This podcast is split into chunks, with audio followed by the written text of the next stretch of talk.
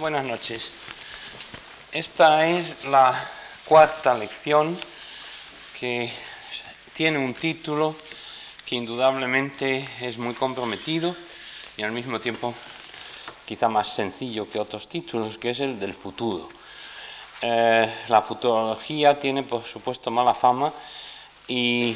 eh, en cierto sentido es donde uno puede patinar más. Ustedes probablemente si me ven dentro de cinco años, de dentro de diez años, me podrán decir, bueno, usted dijo aquella noche en la fundación esto o lo otro y esto no ha sido así. Eh, lo que podría yo decir es que el futuro está en el presente y que por lo tanto hay cosas que yo creo que están en el contexto actual y que no es probable que cambien radicalmente en un futuro próximo. Hay otro futuro más lejano, todavía, eh, por supuesto, infinitamente más incierto. el futuro sería cierto si tuviéramos unas eh, proposiciones académicas, científicas, que establecieran una relación entre los fenómenos que invariablemente se diera. Todo lo que hemos discutido en estas reuniones eh, tiene un elemento de eh, incertidumbre, un elemento de probabilidad. Es más probable que las cosas funcionen, que una democracia se consolide bajo este supuesto que bajo este otro. Lo cual no quiere decir que siempre que se den esos supuestos, si hay otros factores importantes presentes, eh, no vaya a ser el resultado el que esperamos. Es decir, que las ciencias sociales, como las ciencias en general, solamente que en mayor medida, dada la complejidad de los fenómenos, de las variables que utilizamos, eh, no son más que probabilísticas y no deterministas y por lo tanto no es seguro que si se dan estas y estas condiciones vaya a haber una democracia. Es más probable que la haya o que no la haya. Por lo tanto, eh, toda predicción o todo análisis del futuro depende además de que las cosas sigan constantes. Este, eh, esta perspectiva, por lo tanto, nos permite una serie de conclusiones que diría yo son hasta cierto punto simples, pero eh, que pueden darse con cierta probabilidad. Las democracias consolidadas del mundo, es decir, los países que han sido democráticos desde antes de la Primera Guerra Mundial, desde eh, en los años posteriores a la Primera Guerra Mundial, que se añaden Finlandia y algún que otro país, y luego las grandes democracias que se consolidaron después de la Segunda Guerra Mundial, que es el gran momento en que una serie de países industriales avanzados, eh, modernos, con recursos y con un potencial de dinamismo económico, eh, por la derrota de sus regímenes totalitarios y autoritarios eh, bajo el control de las fuerzas aliadas, se transforma en democracia, concretamente el caso alemán, la República Federal, y el caso japonés. Estas democracias y las que bajo eh, por, motivos internos combinados con la derrota militar, como es el caso italiano, en que los italianos inician una transición a la democracia interna, pero facilitada por el desembarco aliado en Sicilia y, en, y la derrota militar del ejército italiano, en la que se produce un proceso lento y complejo de transferencia de poder por los fascistas, el gran concilio fascista que eh, tiene sus estatutos y en el que se vota por primera vez y la votación resulta, se vota, eh, eh, se vota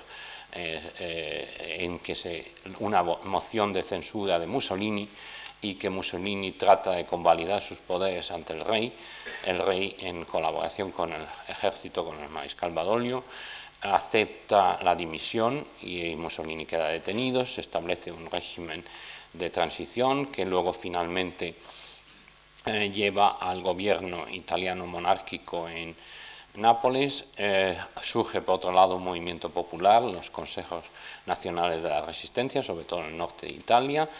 Eh, hay una tensión entre estas fuerzas, pero al final por la decisión de Togliatti y la Unión Soviética y el Partido Comunista, habiendo aprendido ciertas lecciones de la crisis griega, apoya eh, una formación de un gobierno bajo la monarquía con la condición del referéndum, etc. Es un proceso interno, pero también un proceso eh, externo de transición a la democracia. Esos grandes países se consolida la democracia y tenemos un número de democracias consolidadas en el mundo occidental eh, y en el mundo de la Commonwealth, Canadá, Australia, Nueva Zelanda, y luego la nueva gran democracia industrial moderna, eh, con sus características muy peculiares del Japón, y estas yo no tengo la menor duda de que continuarán siendo democracias, con sus tensiones, sus crisis y sus cambios internos, pero esto es un mundo que puede aplicarse lo que dice Robert Dole en una ocasión, que lo más probable que un país tenga en un futuro próximo es el mismo gobierno que tiene hoy, pero eso hay un margen de diferencia. Luego tenemos un proceso de redemocratización de países que han tenido una tradición democrática más o menos eh, insegura, inestable, pero en fin de cuentas una evolución desde el siglo XIX hacia formas de gobierno constitucional, de Estado de Derecho y de sistemas eh, representativos y finalmente de expansión de las instituciones democráticas eh, que sufrieron como consecuencia de la crisis de los años 30 o de los años fines de los 20 en el caso de Portugal, de los años 30 en el caso de España, eh, unos regímenes autoritarios y con menos tiempo en Grecia que han vuelto a restablecer eh, instituciones democráticas. Lo mismo pasa con los países del cono sur de eh, Hispanoamérica y, de, y Brasil, con la trágica excepción de Chile. Eh, y, por supuesto, en un país de estructuras sociales y eh, condiciones históricas muy distintas como es Paraguay, que no se puede confundir en absoluto con Uruguay y Argentina. Aquí, en estos países, aparte de algunos otros hispanoamericanos, se ha producido una redemocratización, la experiencia histórica de la crisis de la democracia en los años 60 y los regímenes autoritarios y, sobre todo, el fracaso moral y en algunos casos como el argentino el fracaso económico de la solución autoritaria, en el caso brasileño las cosas son más complejas, eh, prometen una posibilidad de consolidación de estas democracias siempre que resuelvan algunos de sus problemas económicos sociales y además el problema en el caso sobre todo argentino militar, etc. Eh, tenemos pues un cierto número de democracias eh, ya consolidadas con una experiencia histórica de muchos años, otras que se han consolidado como la española en los últimos diez años, otras que están iniciando más recientemente un proceso de consolidación. Eh, mi visión es que este tipo de países, salvo que lo hagan muy mal los demócratas, es lo más probable que puedan consolidarse, aunque con dificultades de uno u otro tipo. Hay un fenómeno que no podemos olvidar, que es una gran democracia, es más, la que más población tiene en el mundo, que es la India. La India, desde todos los puntos de vista de los que mm, hacen análisis sistemáticos, cuantitativos, teniendo en cuenta las características económicas, sociales, culturales, etcétera, de un país como ofreciendo condiciones favorables para la democracia, es ciertamente uno de los países que no ofrece esas condiciones. Sin embargo, con una pequeña interrupción del estado de excepción bajo Indira Gandhi en un determinado momento, la democracia india, contra todas las predicciones y temores, ha mantenido eh, eh, sus formas y democráticas. Es más, la participación electoral de la población ha aumentado, la defensa de las instituciones democráticas por varios grupos de la sociedad cuando el intento de una solución más autoritaria de la crisis por Indira Gandhi fue decisivo y el resultado fue que el partido de la oposición pudiera ganar las elecciones, no pudo consolidar su poder porque tampoco ofrecía una alternativa de gobierno especialmente eficaz, pero lo cierto es que las instituciones democráticas indias y las instituciones de libertades cívicas y de derechos humanos, etcétera, con todas las violaciones que, tienen, que pueden pasar en un país de esas dimensiones y de ese nivel de desarrollo económico, de ese nivel tan alto de analfabetismo, etcétera, eh, es extraordinario. ¿Cómo explicamos el caso indio? Ahí las ciencias sociales se vuelven eh, locas en buscar una explicación y no es fácil encontrarla. Lo que no debemos olvidar es un hecho básico, que en este año celebra su centenario el Partido del Congreso Indio. Es uno de los partidos políticos más antiguos del mundo democrático actual. Es un dato que es fundamental. Es también fundamental eh, todo el proceso de transición a la democracia de lo que se llamó por los ingleses la diarquía,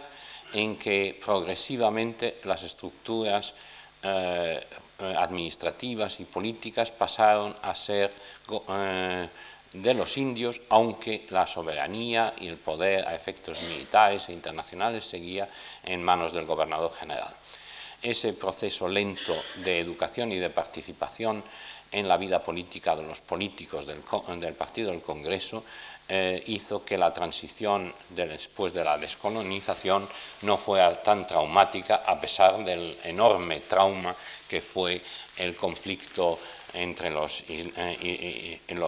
musulmanes y, eh, y los hindús y la división del país con el éxodo de un lado y de otro y las matanzas de un lado y de otro, etc. Con todo eso, las instituciones se habían ido creando y estaban ahí para empezar a funcionar. Un tercer factor que eh, siempre se ha subrayado en los estudios sobre la democracia, por ejemplo en Schumpeter, es que el gobierno indio tenía a su disposición el Indian Civil Service, un cuerpo de funcionarios de una cierta calidad que podía permitir el funcionamiento normal de las instituciones de la Administración. A esto se sumaba también un cierto ejército profesional que sustentaba el sistema. Y luego tenemos la contribución enorme que ha hecho el federalismo indio, que naturalmente un país de esas dimensiones y de esa heterogeneidad cultural y social no podría haber funcionado sin el federalismo. Este federalismo ha supuesto que distintos partidos políticos y distintas coaliciones, incluyendo el Partido Comunista, gobernara en unos u otros estados de la Federación eh, India. Eh, los conflictos y las tensiones, por lo tanto, se descentralizaban en una medida apreciable. También eh, un factor que en este aspecto ha sido importante es que, a pesar de todo, con algunas tensiones y algunos conflictos todavía no del todo resueltos, ha habido una eh, conciencia de unidad de la India como nación que se ha simbolizado en una serie de eh, aspectos del sistema, la elección de, un, de, de presidentes de un origen de un grupo minoritario, etc. Hay un, en ese eh, proceso de integración ha servido naturalmente la maquinaria del Partido del Congreso como partido en parte clientelístico, en parte notables locales, eh, de terratenientes, de fuerzas socialmente con raíces en cada uno de los estados que controlaban a este partido. Esto ha cambiado en los últimos años, sobre todo con Indira Gandhi. Hubo un intento de crear un partido más desde el centro, en que el poder viniera de la maquinaria y de la élite dirigente a nivel nacional. y esto ha destruido en parte esa maquinaria muy compleja del Partido del Congreso. Se produjo la división, el viejo Congreso y el nuevo Congreso. Esta división eh, ha debilitado al sistema, indudablemente ha introducido elementos de crisis. Eh, pero aún así eh, el sistema tiene unos recursos por la, presencia de estas estructuras de partido a nivel de los distintos estados. los conflictos de tipo cultural, étnico, lingüístico, etcétera, se han manejado con una cierta flexibilidad el conflicto de Assam, el conflicto de eh, eh el conflicto Sikh es uno que está a medias resolver, pero en fin hay un esfuerzo por resolverlo, y eh, la creación de nuevos estados lingüísticos, la incorporación en el sistema del partido y de los partidos de nuevas élites que habían surgido a nivel eh, local, eh, han dado una cierta flexibilidad al sistema que hasta ahora ha resuelto sus problemas políticos. Desde el punto de vista de desarrollo económico, de industrialización, hay éxitos y hay fracasos. Hay éxitos en el campo agrario que han supuesto una capacidad eh, de alimentar a la población que no existía. Hay, por otro lado, problemas pendientes de reforma agraria, etc. Sería largo el entrar en los éxitos y los fracasos relativos del sistema indio y su comparación con la gran comparación que muchas veces se hace con la China, y ahí hay diferencias notables, algunas veces a favor de la China, pero por otro lado no ha sido una sociedad que haya pasado por las crisis y la violencia y el número de muertos que eh, la, situación china ha exigido. Y lo que nunca se debe olvidar cuando se hace esta comparación es la fundamental homogeneidad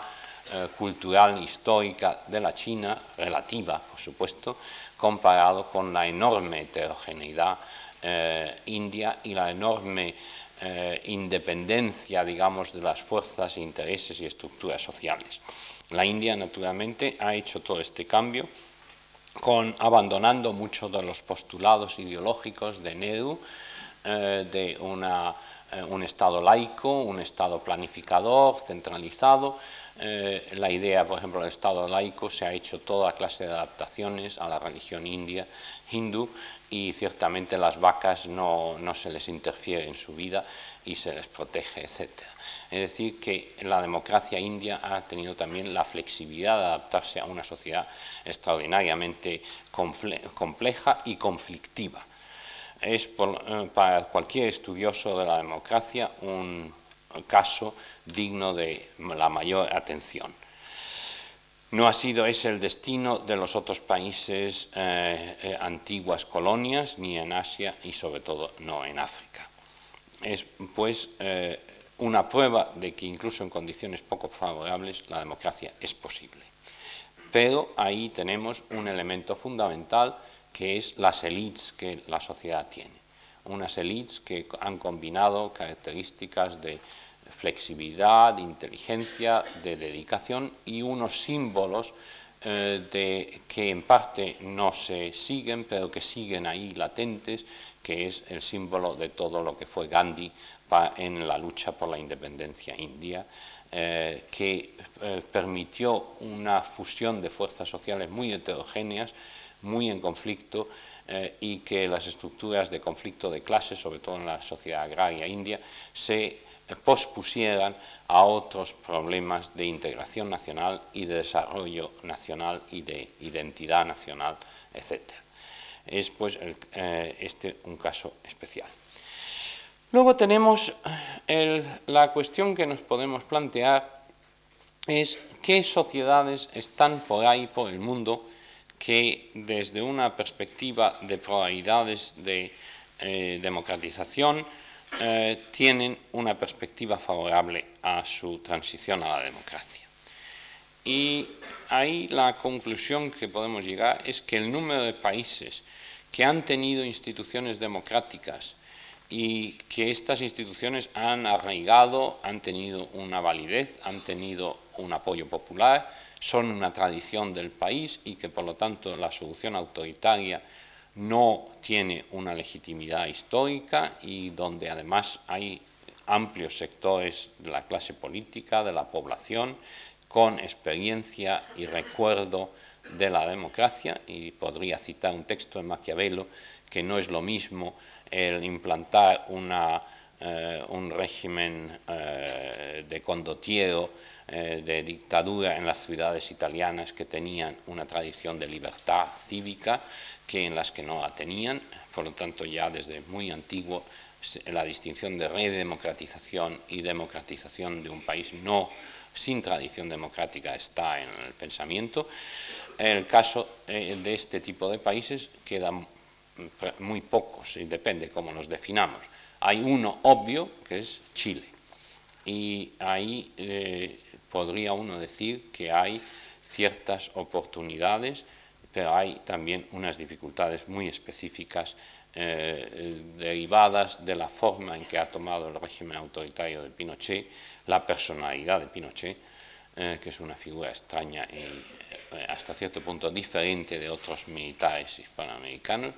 las tradiciones del ejército chileno, de las cuales se aprovecha después de haber hecho una selección de mandos muy cuidadosa Pinochet es hoy el gran defensor de la supremacía del poder civil frente a cualquier politización del ejército. Naturalmente, cualquier politización que sea discutir el futuro político de Chile dentro del ejército sería discutir la autoridad del señor presidente después del terrible eh, fenómeno del plebiscito en el que, eh, naturalmente, con todas las condiciones de falta de libertad de un plebiscito bajo un régimen autoritario, sin embargo, hay indicios de que pues, posiblemente lo ganara, o por lo menos esa es la creencia de los sectores conservadores chilenos, y ahí hay una serie de problemas de muy difícil solución, aunque yo no creo que se pueda prever una estabilidad a largo plazo del régimen eh, autoritario chileno a corto plazo creo que hay grandes problemas para hacer lo que llamaría mi colega Sartoy eh, la ingeniería eh, política de la transición. Creo que este es un caso, como otros que voy a mencionar después, en que eh, el que la primera elección tuviera que ser una elección presidencial en lugar de unas elecciones parlamentarias como sostiene mi amigo y colega Arturo Valenzuela, es uno de los obstáculos entre los muchos que hay para que se pueda realizar fácilmente la transición en Chile. Eh, si tomamos otros países que tengan una tradición democrática, eh, últimamente se ha, eh, se ha, producido esta transición en una serie de ellos, y como ya he dicho, de los Brasil, Argentina, Uruguay, y con una tradición mucho más dudosa en el caso de Ecuador y de Perú. Eh, se realizó, por supuesto, antes en condiciones muy especiales, a las que quizá me refiera después, el caso de Colombia y Venezuela, con eh, el modelo consociacional que abandonaba algunos de los supuestos de la democracia pura mayoritaria, al menos temporalmente, bastante tiempo en el caso de Colombia, y en alguna medida con el pacto de punto fijo en el caso venezolano, eh, pero eh, las posibilidades de redemocratización, por lo tanto, de países hispanoamericanos con una vieja tradición democrática o liberal, por lo menos, eh, está en ciertas medidas, no queda mucho. Hay el gran problema, que no voy a entrar en él porque es de una complejidad especial, que son los países de Centroamérica, que yo creo que han tenido la desgracia de, encima de tener regímenes opresivos, dictatoriales, autoritarios, eh, con una violencia social y violencia política increíble, estos regímenes al mismo tiempo han tenido fachadas eh, pseudo-democráticas de una democracia manipulada, degenerada, corrompida por la corrupción clientelística, por la corrupción de la violencia, por la corrupción del terror de varios eh, de, distintos grupos y que tienen, eh, por lo tanto, donde eh, la vuelta a unas elecciones libres, etcétera, no tiene el mismo valor simbólico de gran cambio y de esperanza que pudo tener para los españoles el tener unas elecciones libres en el año 77. Si a eso sumamos situaciones de guerra civil, en que ambas partes tienen lógicamente miedo de deponer las armas y, por lo tanto la participación en, en, una situación de guerra civil, el hacer elecciones libres y que esas elecciones decidan el gobierno y que participen todas las fuerzas políticas, etcétera, es eh, un problema de extraordinaria dificultad. Mis esperanzas son las que todos tenemos del deseo de que se consoliden democracias en estos países y que las que son semidemocráticas o con una experiencia menos conflictiva o la única democracia importante que hay en esta zona, Costa Rica, sobrevivan la crisis centroamericana.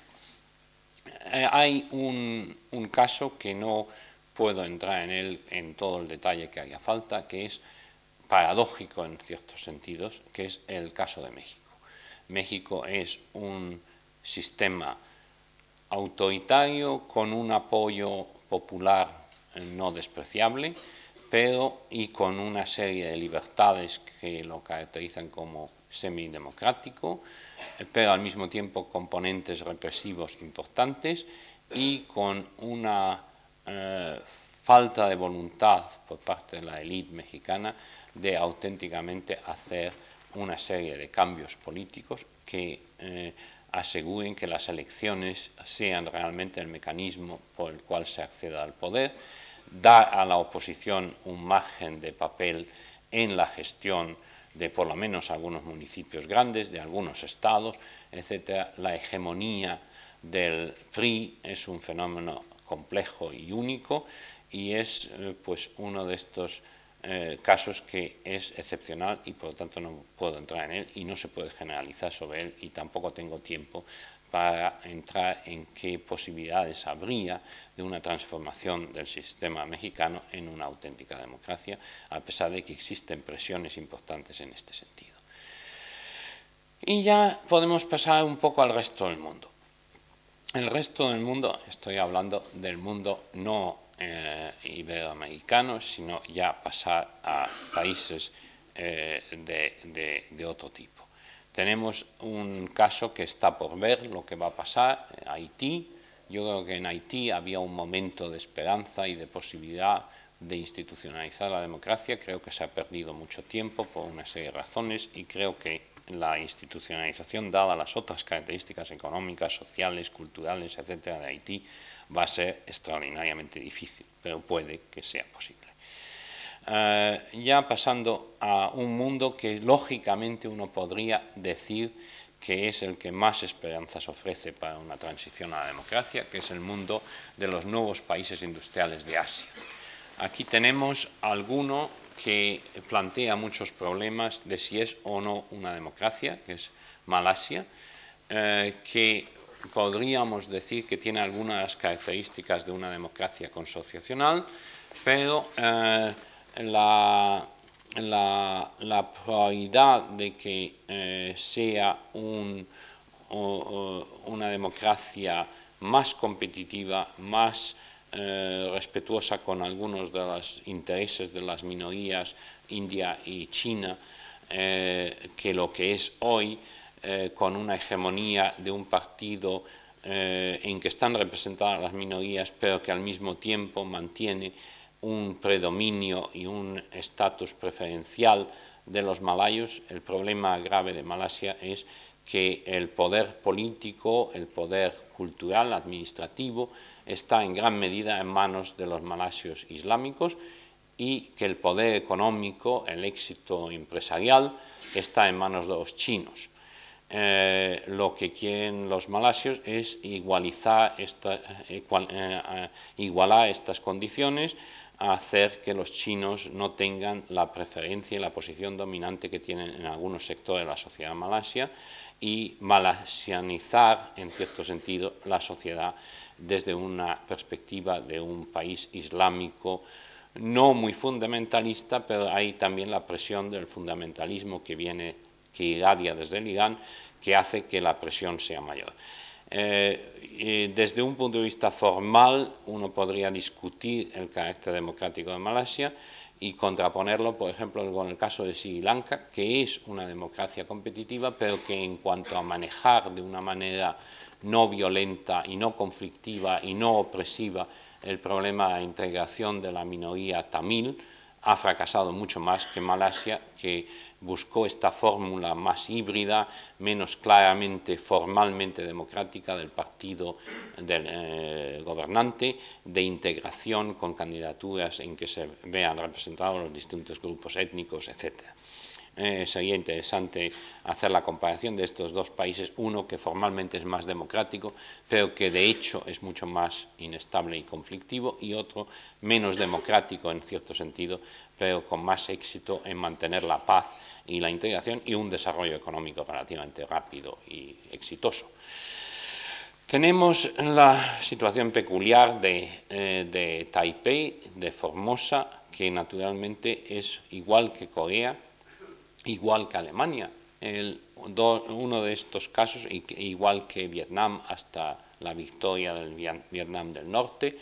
uno de estos países que la historia de la guerra mundial dividió y la, la guerra civil con China, en China dividió y que hoy día además tiene un problema de que hay una población nativa que los formosanos y los que huyeron del continente, que ocuparon los sitios de poder, es un caso de una sociedad eh, hasta cierto punto plural y hasta cierto punto también con una ambigüedad sobre su identidad como Estado, lo cual ha hecho muy difícil cualquier proceso de democratización, aunque no hay que negar que hay un proceso de creciente participación popular en el poder a niveles locales y a niveles de varios sectores de la administración,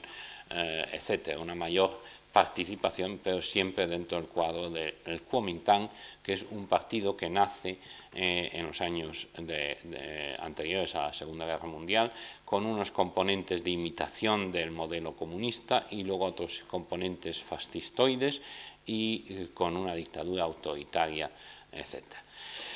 Este es otro país en prosperidad, con desarrollo, con oportunidades desde el punto de vista de las estructuras sociales y económicas, pero por razones histórico-políticas de difícil transición a la democracia. El otro caso clave y donde se está jugando en este momento el futuro de la transición a la democracia, un país admirable, que eh, no tiene una tradición democrática fuerte porque no fue un país independiente desde eh, fines de siglo, eh, desde 1905 sobre todo, que los japoneses lo convirtieron en una colonia, lo explotaron, lo trataron durísimamente, impusieron su dominio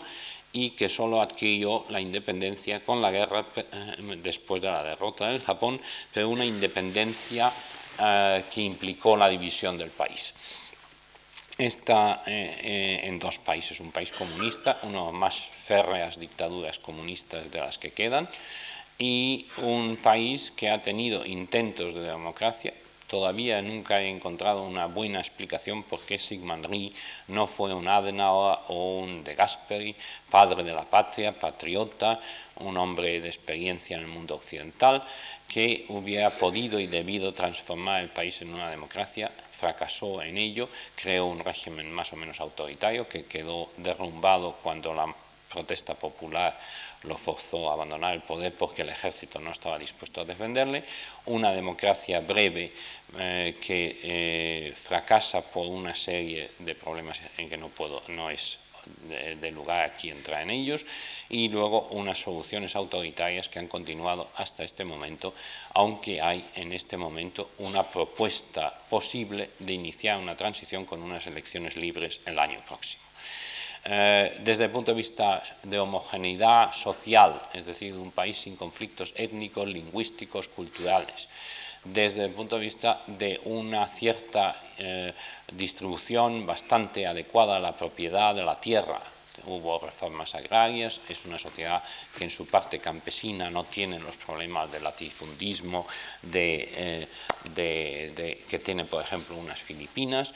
eh, una sociedad con un rapidísimo desarrollo industrial y una competitividad internacional económica grande, una sociedad con un nivel de educación muy alto, quizá excesivo, el número de estudiantes universitarios concentrados en la ciudad de Seúl es una fuerza de maniobra para crisis, violencia y protesta difícil de controlar, pero eh, un país que desde el punto de vista de un sociólogo debía hacer fácilmente una transición a la democracia. Eh, esperemos que la haga, pero eh, lo que no cabe duda es que para mí y para otros colegas, alguno coreano que ha escrito sobre el tema, la opción de, un sistema presidencial que enfrenta a los tres candidatos y en el cual el resultado es incierto, etcétera, y quizá no legítimo para uno u otro vencedor o perdedor, mejor dicho, para algunos perdedores, eh, y junto a otros problemas de la herencia de la división del país, de la incertidumbre sobre su eh, unificación o no, la no aceptación plena de la división como los alemanes la han aceptado, en parte porque la eh, división de Alemania fue resultado de los errores de Adolfo Hitler y de los alemanes, mientras que la de Corea fue una cosa que ni ellos, ellos no tuvieron parte en ello. Lo cierto es que eh, ofrece dificultades, pero para mí es uno de los casos de esperanza para la transición a la democracia. Una esperanza que se ha realizado es la de Filipinas, donde eh, la caída de Marcos se produjo por toda una cultura política y un nivel de educación, etcétera, grande en Filipinas que favorecía la democracia, pero por otro lado estructuras económicas y sociales no la han favorecido, la continua guerra civil, el, movimiento secesionista, los moros, eh, islámico, y la, eh, desigualdad económica social, las características de la clase dirigente y la élite, incluso de la que rodea a, eh, Corazón Aquino, etc. y hace muy difícil la consolidación de la democracia, como hemos visto, pero quizá la tradición de ser parte de la tradición cultural occidental hace, y las presiones que existen quizá hacen que allí se pueda consolidar otra democracia. Eh, ya pasando a otros países, eh, las perspectivas en Tailandia son, eh, tienen elementos positivos y yo creo que se intentará, aunque la articulación de partidos políticos presenta especiales dificultades. Eh, no voy a pasar revista a más países porque eh, solamente quería señalar cómo desde una perspectiva sociológica hay elementos de, eh, favorables en unos países, otros negativos y hay que ir caso por caso y no voy a entrar por supuesto en el caso de África. En el caso de África hay algún país, pocos,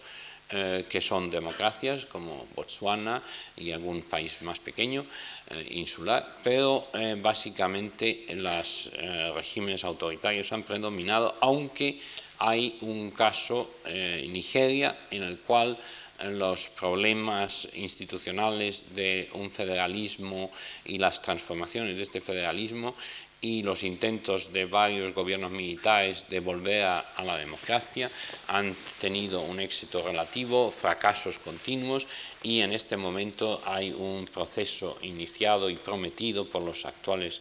eh, mandatarios de iniciar un complejo proceso de transición. Sería muy interesante discutir en detalle en un curso sobre transiciones a la democracia las ventajas, inconvenientes y dificultades del caso nigeriano, que es quizá uno de los más prometedores y más importantes porque es el país más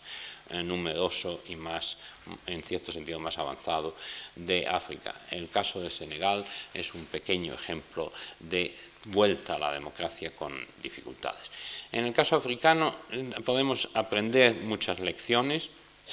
Uno es naturalmente el problema de la integración de poblaciones heterogéneas, étnicas, con diferentes niveles de desarrollo, presencia en el ejército, presencia en la burocracia.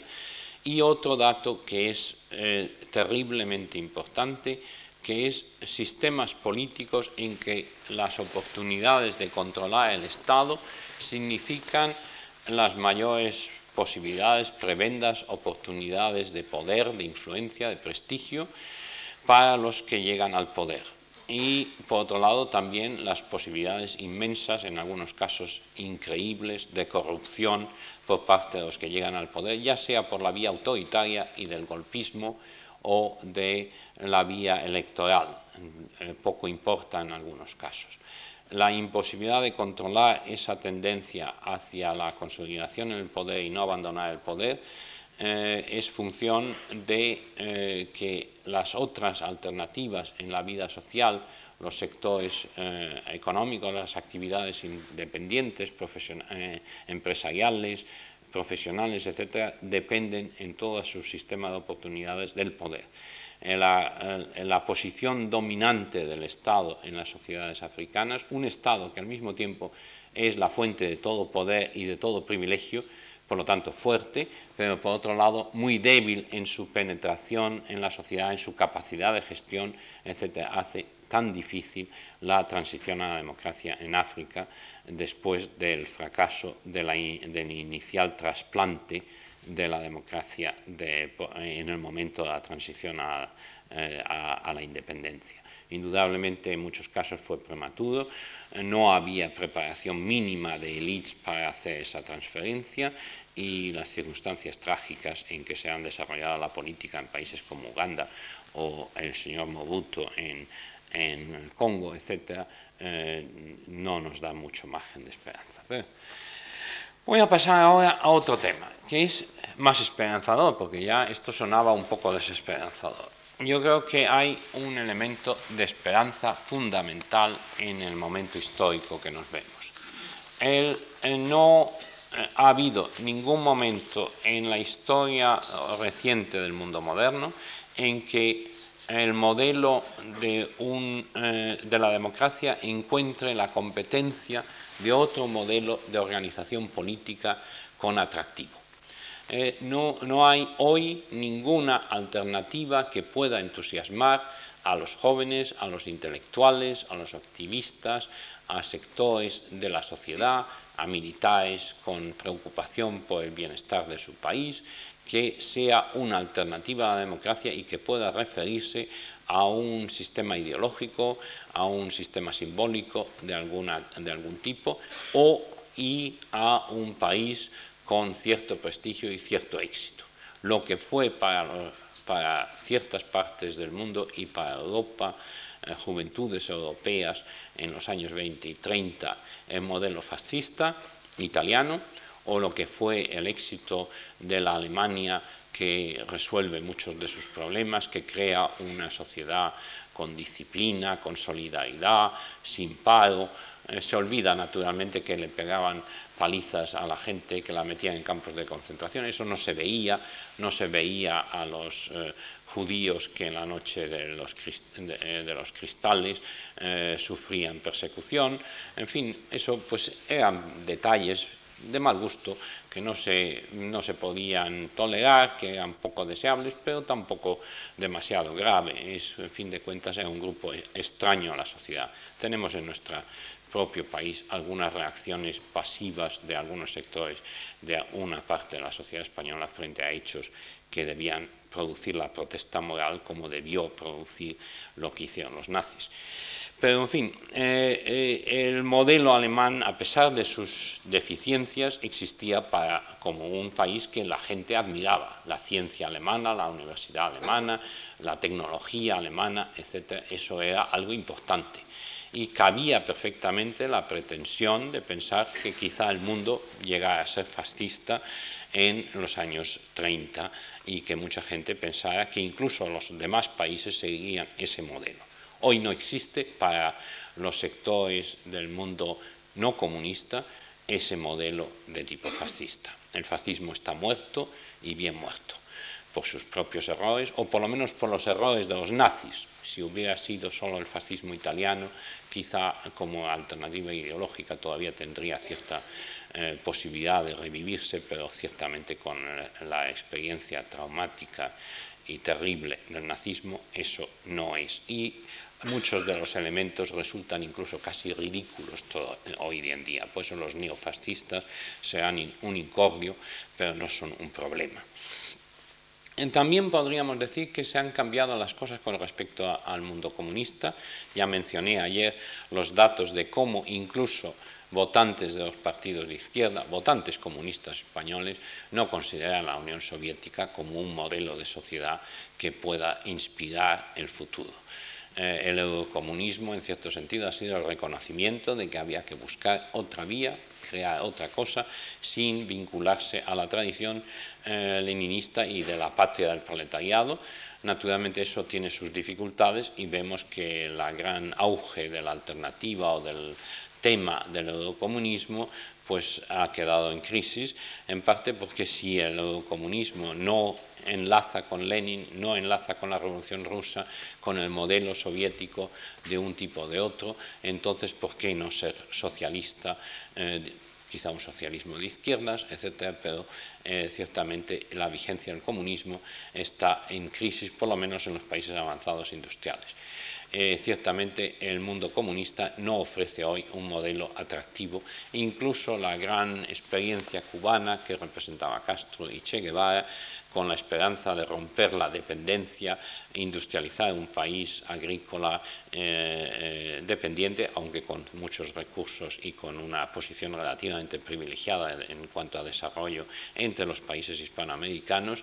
eh, la relación actual de Cuba con la Unión Soviética y las limitaciones, en parte quizá por el boicot americano, pero en fin, independientemente de eso también, de eh, crear un hombre nuevo, todos los grandes experimentos ideológicos que Castro intentó, la gente los conoce y ve que tampoco han sido una alternativa viable o importante, atractiva. O sea que no hay un el caso chino que sustituyó para los que no conocían, que ya conocían la Unión Soviética y que no sabía mucho sobre China, como utopía lejana, tenemos desde el siglo XVIII el deseo de intelectuales de escribir sobre algún país lejano del que se sepa poco como una alternativa a la frustración o las dudas que tengamos sobre nuestras propias sociedades, eh, eh, todos los grandes cambios y todas las revelaciones sobre el periodo de Mao y sobre la revolución cultural, etcétera, y los cambios recientes en China hacen que sea difícil decir, bueno, cuál es el modelo chino y en qué medida podemos orientarnos ante el modelo chino. Por lo tanto, eh, la otra alternativa ideológica está eh, básicamente en crisis. Yo no digo que no exista como influencia política y que no haya personas que crean que es una alternativa viable al modelo democrático, por lo menos para países que necesitan grandes cambios sociales y donde minorías eh, se desilusionen con la posibilidad de que la democracia sirva para los fines de transformación social. Eh, había en un determinado momento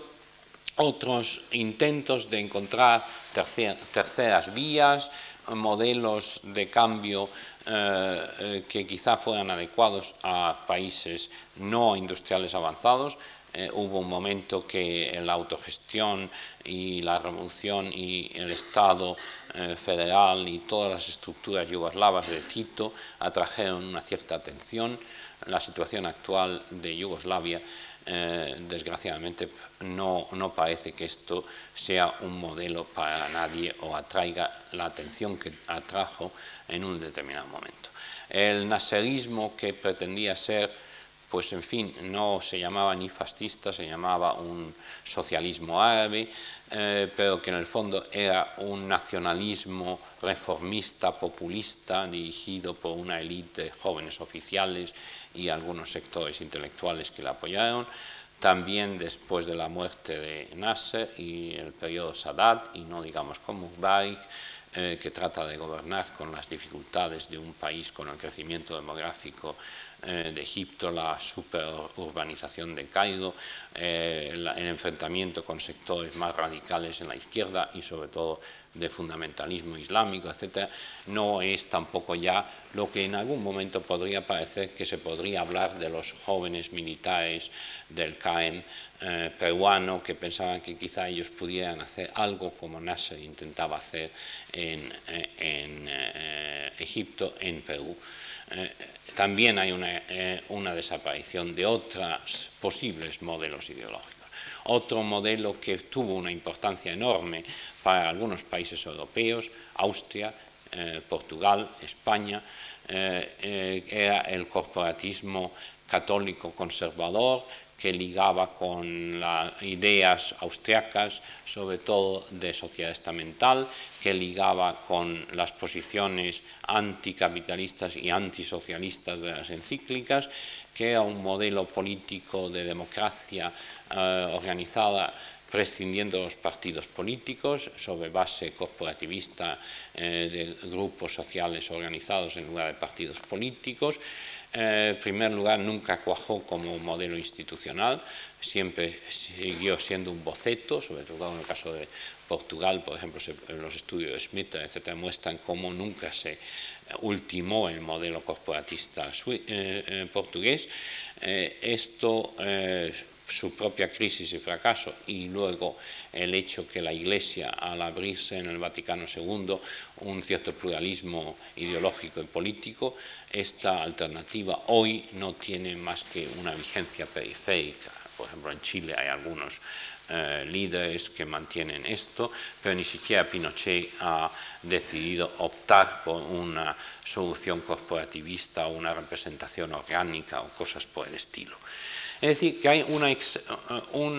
una, desaparición de ideologías, modelos políticos, experiencias políticas que sirvan de alternativa a la democracia. Eso no quiere decir que todos los que no encuentran una ideología adecuada eh, eh, necesariamente consideren que la democracia es realmente tan deseable, pero es que no encuentran otra cosa. Y en el vacío, eh, pues la democracia tiene una ventaja. Hay una gran excepción que no creo que podamos ignorar, que es el mundo islámico. En el mundo islámico tenemos una, una experiencia nueva que en términos de institucionalización política todavía no se sabe muy bien lo que es,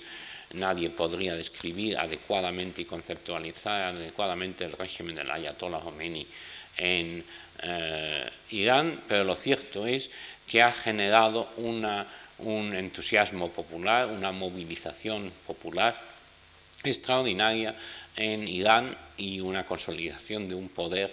muy especial eh, basado en un fundamentalismo religioso, en una frustración popular y cultural del mundo islámico frente al occidente y que está ahí ejerciendo su influencia y su presión en otros países islámicos, aunque hasta ahora eh, no ha tenido quizá eh, más éxito, en parte porque el shiismo, eh, los chiitas y los sunis son distintos, en parte porque también existen conciencias nacionales en algunos de los países islámicos, en parte de los regímenes autoritarios en países islámicos tampoco han permitido la, la activación de esas fuerzas fundamentalistas,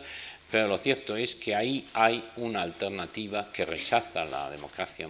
occidental, aunque adopta parte de sus formas, pero no la realidad de una política competitiva, auténtica, y que subordina eh, eh, lo que pueda hacer cualquier representación política o cualquier autoridad política a su conformidad con una concepción religiosa teológica del Corán y de la Sharia que implica una concepción de la sociedad, de la comunidad, etcétera, muy eh, eh, que no tiene el elemento que la lucha entre la Iglesia y el cristianismo y el imperio romano impuso de un dualismo entre lo religioso y la comunidad política, eh, que incluso en las épocas más papistas siempre había en teoría y en principio. Esto, la noción islámica de la UMA, eh, presenta problemas interesantes para la democracia. Esto me llevaría al gran tema que también plantean algunos confucianos, es las grandes tradiciones culturales, religiosas, budista, eh, confuciana, islámica, hindú, etcétera, y su compatibilidad o su dificultad de armonizar con eh, la democracia. No sé si hay en potencia por ahí una crítica de la democracia eh, que se plantea desde unos supuestos de lo relativo de lo político y de las instituciones políticas frente a los problemas de justicia en la sociedad desde una perspectiva, si se quiere, fundamentalista, cristiana, radical, que a veces se fusiona con unas interpretaciones del proceso histórico, económico, social de origen marxista, eh, de algunas fórmulas de la teología de la liberación, eh, que en cierto sentido eh, dice, bueno, la democracia es un tema secundario frente a otros temas que tienen estas sociedades y que tiene un cierto éxito o un potencial de éxito en sociedades muy divididas, muy clasistas, muy opresivas, muy injustas del sector andino y del sector centroamericano y que podrían crear unas estructuras de poder potencialmente eh, distintas de la democracia política de la que hemos estado hablando en estas lecciones. Eh, hay muchas dificultades para que eso se articule plenamente, la misma naturaleza de la Iglesia eh, hace difícil, pero podríamos decir que ahí hay un brote de una alternativa ideológica que puede tener una cierta significación y atractivo, pero no creo que sea lo comparable en modo alguno a lo que fue el fascismo como alternativa ideológica en los años 20 y 30 o el comunismo hasta la eh, crisis del stalinismo o lo que ha sido en algún momento quizá la revolución china. Es pues en este mundo de vacío de alternativas que la democracia tiene una oportunidad histórica extraordinaria. La democracia, eh, como ya he señalado en otras ocasiones, eh, no, eh, no, es necesariamente exitosa en resolver algunos problemas. yo creo que se puede afirmar que la democracia puede manejar relativamente bien los conflictos de intereses económicos y de clase eh, porque en fin de cuentas los intereses económicos de clase se pueden dividir, se son materia de pesetas y céntimos, y no céntimos son de cientos y de miles, etcétera, pero son divisibles hasta cierto punto. No siempre, y es importante que se creen las instituciones para asegurar, por un lado, un desarrollo y, por otro lado, una distribución mejor en las sociedades democráticas pero eh, los problemas mucho menos divisibles de tipo cultural, étnico, lingüístico, etc. Y eh, la lista de países en que los intentos de democratización han fracasado y han encontrado serias crisis, en que algunos gobernantes demócratas eh, elegidos popularmente han consolidado su poder demagógicamente y han exacerbado los conflictos eh, eh, de, tipo comunal, de comunitario, como por ejemplo los líderes sinaleses budistas frente a la minoría tamil en Sri Lanka, etc., eh, son demasiado numerosos y, en fin, si tuviera horas para discutirlo, tendríamos que volver sobre ese tema de en qué medida las soluciones de tipo consociacional de, que habla Leibhardt y que he mencionado muy brevemente y que me hubiera gustado desarrollar mucho más, eh, pueden, incluyendo entre ellos el federalismo, grandes coaliciones, partidos eh, eh, que tengan representación de distintos sectores étnicos en el mismo partido, en las listas del mismo partido, representación proporcional, eh, el reconocimiento de autonomías de grupos culturales y lingüísticos, el respeto a los derechos y a la autonomía de las estructuras religiosas, etcétera, en que, limiten el poder de la mayoría y la inclusión en la mayoría de las minorías eh, son mecanismos que se han creado y que se han intentado, que han tenido un éxito en unos países, pero que también tenemos la historia de su desintegración, fracaso en el caso del Líbano, en el caso de Chipre, en el caso de Surinam, de países eh, de Guayana, en fin, tenemos suficientes casos de fracaso como para decir que la democracia eh, no encuentra fácil solución a estos problemas, que las soluciones obvias de hegemonía y dominación no funcionan, que la solución de secesión, de creación de nuevos estados, eh, en algunos casos ha servido, el caso de Bangladesh, pero no ha creado tampoco una democracia, o que no son viables por la convivencia en el mismo territorio, en mismo las mismas comunidades de personas que pertenecen a distintos grupos con identidad propia, que es el caso de los Sikhs, en que no es tan fácil crear un Estado Sikh. Parece cuando uno mira el mapa de la distribución de la población Sikh en el Punjab, no resulta así una cuestión de decir, bueno, pues les damos una autonomía a los Sikhs y que los Sikhs tengan mayoría en el gobierno de un Estado Sikh eh, si fuera tan fácil, probablemente los indios ya hubieran encontrado esa solución, pero eh, tienen que eh, coexistir poblaciones Sikh y poblaciones no Sikh, y, aunque hay elementos moderados de los Sikhs del partido Alcali, antiguo partido Alcali, de formar unas coaliciones, gobiernos con participación Sikh, hay un grupo juvenil y aquí tenemos las excisiones juveniles, de las cuales ya conocemos también en nuestro país las consecuencias, mucho más radical, que eh, sigue por la violencia, etc.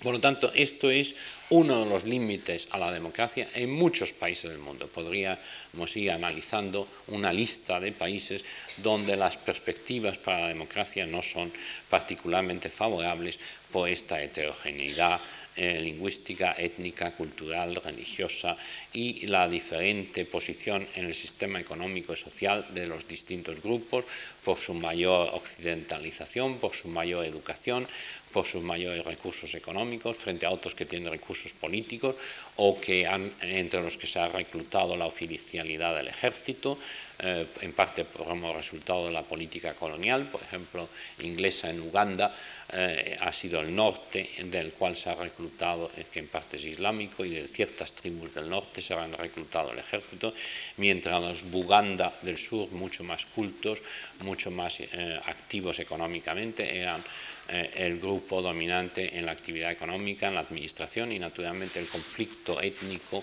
se convierte también en un conflicto de poder social y de presencia de distintas élites en el sistema de Uganda. Este tipo de conflictos, como yo digo, no tiene una solución por el mecanismo democrático eh, eh, en su forma pura, mayoritaria, sino en formas de democracia muy especiales eh, que no, sobre todo con la tradición islam, británica de de representación mayoritaria con los sistemas británicos de organización de la vida democrática política, eh, eh, han sido particularmente difíciles de instrumentar. Aquí hay problemas de ingeniería constitucional, de ingeniería política y de flexibilidad de las élites que hacen muy difícil la democracia. Pero en fin, vamos a pasar rápidamente un momento a las democracias occidentales avanzadas y quiero subrayar que dentro de su estabilidad básica, de su futuro consolidado, no vamos a ignorar que vaya a haber conflictos, tensiones y crisis. Eh, eh, tenemos que plantearnos muy en serio eh, la relación de los países avanzados industriales del mundo con el tercer mundo, o por lo menos con el segundo y medio, etcétera, primero la competencia seria que representa para nuestros países la existencia de un desarrollo, de una cierta prosperidad, de una capacidad industrial, de una capacidad científica, organizativa, técnica en países que hasta hoy o hasta hace poco, hace pocos años, no eran países industriales capaces de competir con nosotros, sobre todo nosotros los españoles, porque como nosotros entre los países avanzados estamos en, eh, y los países ricos y los países privilegiados estamos a pesar de todo, no en la cabeza, los que vienen avanzando rápidamente en el mundo, los en las Coreas, los eh, Taiwanes, el Brasil, etcétera, vienen pisándonos los talones. Y esto tiene consecuencias para nuestro, eh, nuestra sociedad, nuestra economía, etcétera. Tenemos también el problema que no está planteado en todas partes igual, que es el excedente demográfico, la presión demográfica del segundo mundo o del tercer mundo, que eh, con un mínimo de libertad de migración y aún sin la libertad de migración infiltra unas masas de población eh, proletarizada que está dispuesta a trabajar honestamente y mandar sus dineros a casa y que eh, cubren una serie de puestos de trabajo en las sociedades industriales avanzadas, los turcos en Berlín, etcétera, como los españoles las cubrían hace 20 años en la Europa industrial y rica. Pero que en el caso de estas masas de pakistaníes, de turcos, de senegaleses, de mexicanos, de eh, esto, lo otro, de haitianos, etcétera, no son ni de la misma cultura ni del mismo estilo de vida, son ajenos en cierto sentido a la integración, a la comunidad cultural, lingüística, religiosa, incluso, es decir, es muy distinto un español o portugués pobre que iba a trabajar a Alemania y que se integraba en su parroquia católica a un turco que es, o un otro islámico que no se integra en ninguna de las estructuras de la sociedad alemana. Estos, este, estos sectores, naturalmente, en, mientras sean inmigrantes, no son un gran problema, pero a medida que sus hijos se casen en, se casen en esos países y sus hijos ya son ciudadanos con derechos, eh, constituyen una serie de problemas nuevos para nuestras sociedades y también, en cierto sentido, para nuestras democracias, en qué medida un pluralismo cultural, religioso, institucional va a garantizar a estos grupos su no integración en nuestras sociedades y culturas. España hoy por hoy, con, eh, con su no rápido desarrollo económico en las últimas décadas, no tiene este problema, pero el día que, afortunadamente esperemos que sea pronto, España se relance económicamente, estos problemas no dejarán de aparecer. Ciertamente son para el mundo avanzado industrial un problema nuevo, y que supone ciertos cambios en nuestra concepción de la democracia en estos países. Eh, el reconocer, por ejemplo, una enseñanza eh, islámica en, eh, como colegios islámicos en Inglaterra ya empieza a ser, o hindúes o sikhs, empieza a ser un problema a debatir por la democracia británica. hay otro tipo de cambio fundamental que no podemos ignorar, que es las consecuencias económicas de la transformación en nuestras sociedades y aquí llegamos a un tema que sería para largo y que no quiero más que apuntar, que es lo que llama eh, Daniel Bell, siguiendo un término de Goldscheid, y que es la, eh, eh, el hogar público,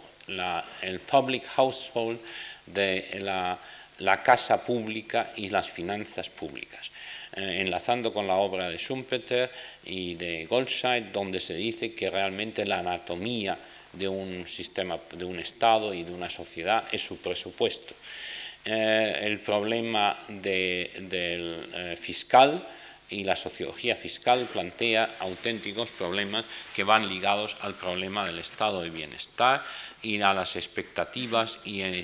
títulos que la sociedad, los miembros de nuestras sociedades han adquirido en seguridad social, en pensiones, en servicios médicos, en servicios de educación, etcétera, cuyo coste aumenta además de una manera distinta a la productividad en la industria, porque cualquier mejora del personal de todos estos servicios supone eh, incluso muy pequeño, supone grandes cantidades de dinero sin aumentos de eficiencia, productividad, como un aumento de salarios en la industria del petróleo o del, eh, automóvil, incluso donde la componente mano de obra es muy pequeña y la componente capital muy grande. Esto supone eh, una serie de desequilibrios porque además tenemos conflictos latentes eh, entre sectores de la sociedad, el sector de la población activa, que tiene que pagar impuestos, eh, frente a los sectores de tercera edad, que son beneficiarios de este sistema, y los sectores jóvenes, que son beneficiarios en la educación, en qué medida una sociedad puede sacrificar a su sector más productivo y sus eh, gastos privados, el sector, digamos, de gasto privado de ese sector a favor de sectores socialmente protegidos. ¿En qué medida se puede sacrificar una generación presente a las generaciones futuras en un proceso de acumulación necesario para mantener este sistema?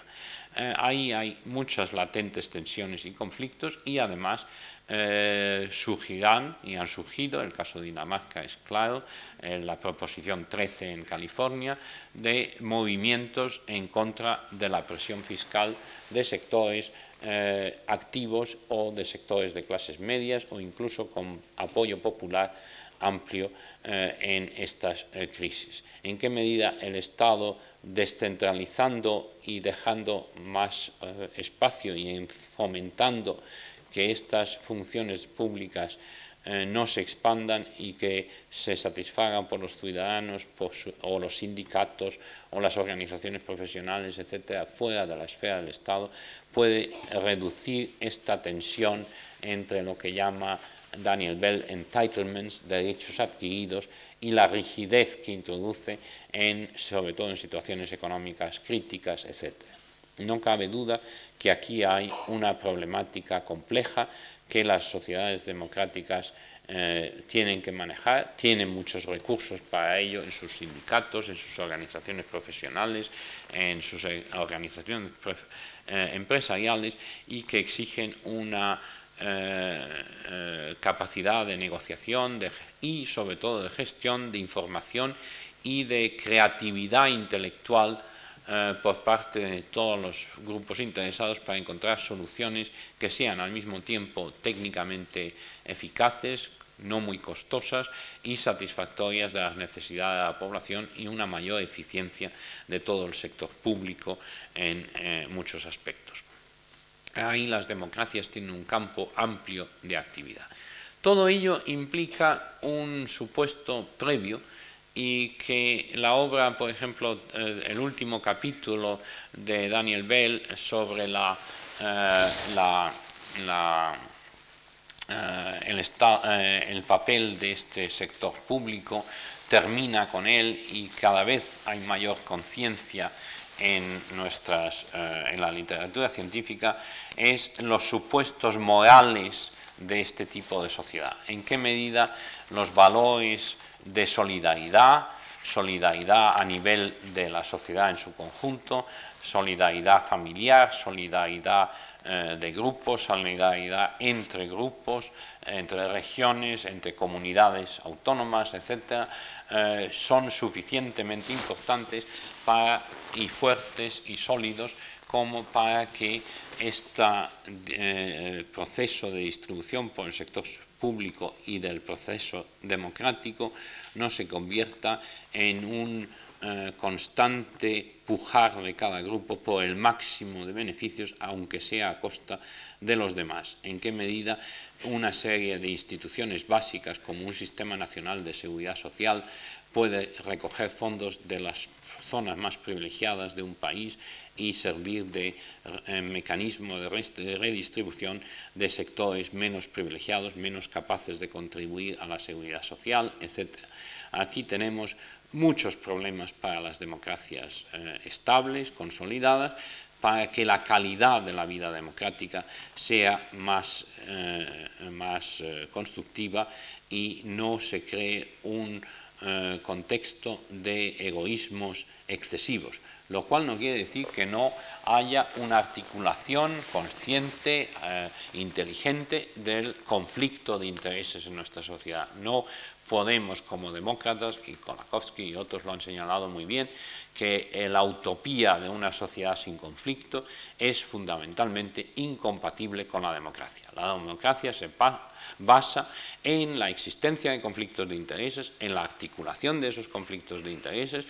en su expresión política, en su expresión sindical, empresarial, de grupos de presión, de grupos de intereses, en la expresión en movimientos sobre determinados temas, que luego quizá los partidos integren en último término, pero también se basa en un sentimiento de colectividad y de solidaridad. Esto me lleva a un cambio que no podemos ignorar tampoco, es que en el mundo moderno, la democracia de cada país está limitada por la limitación inevitable de la soberanía nacional. Es decir, nosotros elegimos a unos gobernantes, pero esos gobernantes no tienen una libertad total de actuación porque las economías del mundo, eh, por lo menos del mundo occidental, están interconectadas y eh, las decisiones sobre muchas cosas escapan del control de la soberanía de un gobierno concreto eh, por el funcionamiento del sistema de mercado mundial. Tampoco eh, podemos ignorar el que están surgiendo, y cada día son más importantes, centros de decisión supranacional que limitan los intereses egoístas de cada uno de los miembros de esas entidades. El mercado común, las regulaciones internacionales sobre el uso de ciertos recursos naturales, limitación mundial de la pesca de la ballena, por mucho que les guste a los japoneses o a los rusos pescar ballenas, eh, eh, los, eh, muchos acuerdos mundiales, internacionales y limitaciones que se tienen que imponer por unidades más amplias que el Estado-Nación. Es decir, que ningún país puede permitirse, aunque a él no le afecte la polución de sus fábricas, a lanzar al aire una serie de elementos tóxicos que van a destruir los bosques del país vecino. Eh, eh, la soberanía de, de cada país se tiene que limitar por estos intereses más colectivos, más amplios, que están representados por autoridades cuya legitimidad democrática no está clara que se derivan solamente del acuerdo entre gobiernos y no eh, del voto de los ciudadanos y que por tanto pues, eh, se puede poner en duda por qué participar en esas unidades más amplias. Esto es una problemática nueva para las democracias y que no podemos ignorar. Había otro tema que yo quería haber tocado esta noche, que es el eh, tema de los partidos políticos en las democracias, la partitocracia, y eh, cómo quizá los modelos que hemos heredado del pasado, del partido de masas, de afiliación, eh, de participación activa de los ciudadanos en los partidos, aunque todavía deseable y que posiblemente haya que hacer mayor esfuerzo de que los partidos, los sindicatos, etcétera, impliquen más ciudadanos. El caso español es, desde ese punto de vista, vergonzoso de la poca eh, implicación de los ciudadanos españoles en las instituciones representativas de la democracia, los partidos, los sindicatos, etcétera, las tasas de afiliación. Eh, independientemente de cuáles eh, hablemos, eh, pero también hay que reconocer que ha habido que España quizá refleje algo que va a ser el futuro y que plantea grandes problemas para la calidad de la democracia, que es que el partido político tradicional ha perdido algunas de sus razones de ser que el hacer campaña por los militantes a la puerta de las fábricas o entre sus compañeros de trabajo, que el mantener económicamente el partido pagando unas cuotas, que la Casa del Pueblo como lugar de reunión política y social han perdido importancia con una serie de cambios en la sociedad de consumo, la sociedad más familiar, menos de hombres que se reúnen y viven su mundo, eh, con el coche que el domingo pues para qué ir a un meeting cuando se puede ir a la casa campo o a la sierra, eh, con la televisión que permite el contacto directo entre los líderes políticos y los votantes en el periodo de campaña electoral, con la financiación pública de los partidos, que eh, quita un incentivo a los partidos para tener afiliación y cuotas y contribuciones, eh, con una serie de grandes cambios y que yo eh, en otra conferencia hubiera querido analizar en detalle, pero que hacen que la participación y la implicación del ciudadano en los partidos políticos no sea quizá la que ha habido en los países escandinavos o centro de Europa en los años 20 o 30 y la creación de partidos indirectos en que los sindicatos o las organizaciones agrarias o las organizaciones de acción católica, de laicos católicos que fueron la base de partidos democristianos, eh, todo esto en una sociedad mucho más homogenizada, mucho más de clase media, mucho menos clasista, mucho menos estamental, eh, han perdido cierta viabilidad. ¿En qué medida estos partidos pequeños, eh, al mismo tiempo que pretenden controlar la sociedad, ocupar los puestos claves de poder y que con el modelo que yo hablaba de democratización de las instituciones también tienen que cubrir puestos en todas las estructuras de la sociedad, van a tener miembros capacitados y lo suficientemente representativos de la sociedad para llenar esas funciones políticas y administrativas y públicas de diverso orden es un problema para mí abierto, sobre todo cuando la profesión política cada vez es más agotadora, menos compatible con una actividad privada que permita el retiro en caso de fracaso en la política o de la falta de éxito electoral a la vida privada, a la profesión, a la vocación personal, etcétera. Eh, los cambios en las élites, en las democracias, nos plantean muchos problemas que yo no puedo entrar. Y yo creo que ya más vale que estoy mirando el reloj, no se crean que lo olvido, y ustedes lo estarán mirando todavía más que yo. Pero voy a terminar con una cosa, que aunque oigamos muchas gemiadas sobre el futuro de la democracia, tenemos que tener en cuenta que eh, podemos criticar gobiernos democráticos, partidos democráticos, pero que tenemos que tener cuidado en generalizar sobre el sistema o el régimen democrático. Podemos criticar por su corrupción o por sus errores a un político. Tenemos que tener cuidado en las generalizaciones sobre la clase política como totalidad. Tenemos que eh, tener una conciencia de la diferencia entre distintos actores dentro de la democracia y la democracia como tal tenemos que tener conciencia también que la democracia es un ideal normativo utópico al que las democracias reales solo se acercan asintóticamente y de un modo imperfecto. Tenemos que saber sinceramente que la democracia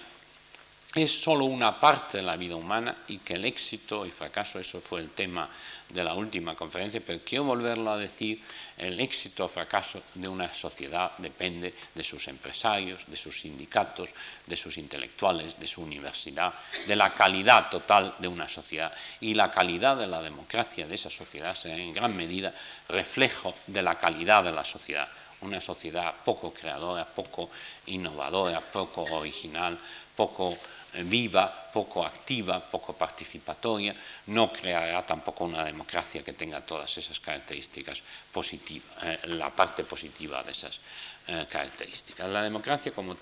orden social exige también un orden moral de solidaridad, de dignidad, de, decencia y de responsabilidad y que esto tampoco se puede crear por un régimen democrático eh, y que los, eh, en último término, eh, esto se necesita quizá más un orden moral para sustentar una democracia que un régimen tiránico. Por lo tanto, tenemos que movernos entre dos extremos muy difíciles. Uno, que es una sociedad permisiva, hedonista, individualista, eh, eh, sin un sentido de normas, de, eh, responsabilidad, de, de, solidaridad colectiva, y el otro extremo, que es un rechazo del mundo, una actitud ascética, una actitud de imponer una moral que eh, hoy día tenemos la paradoja que los conservadores son intolerantes en lo moral y lo ético, eh, son antiliberales en eso y son liberales en la economía y los que son liberales son hasta cierto punto más dirigistas en la economía, muchas veces preferirían un modelo totalmente permisivo en otros campos de la sociedad. Ni una sociedad represiva ni una sociedad permisiva es buena base para la democracia la democracia es una tarea difícil por delante de nosotros, ni podemos esperar del Estado ni de la democracia el cielo. Y quiero terminar estas conferencias con una cita de un poeta alemán, Hölderlin, que cuando nos dice, eh, tú le dejas al Estado demasiado poder, él no debe exigir lo que no puede forzar, lo que, se dé, lo que dé el amor y el espíritu, eso no se deja forzar. Eso que lo deje sin tocar o que se tome ah, eh, que se tome su ley y lo que ponga uno en la picota. Cielos, no sabes lo que peca el que quiere hacer el Estado escuela de costumbres. Es un término naturalmente muy de fines del siglo XVIII, principio del XIX. Sittenschule. En fin de cuentas, ha hecho del Estado el infierno el que el hombre haya querido hacerlo el cielo. El Estado es la casca áspera del meollo de la vida, es el muro alrededor del jardín de frutos y flores humanas. Pero ¿de qué sirve el muro en torno al jardín donde el suelo es duro y seco? Ahí solo ayuda la lluvia del cielo. Esperemos que la lluvia del cielo caiga sobre nuestras democracias, sobre la nuestra y sobre las del mundo, para hacer una sociedad más humana y mejor.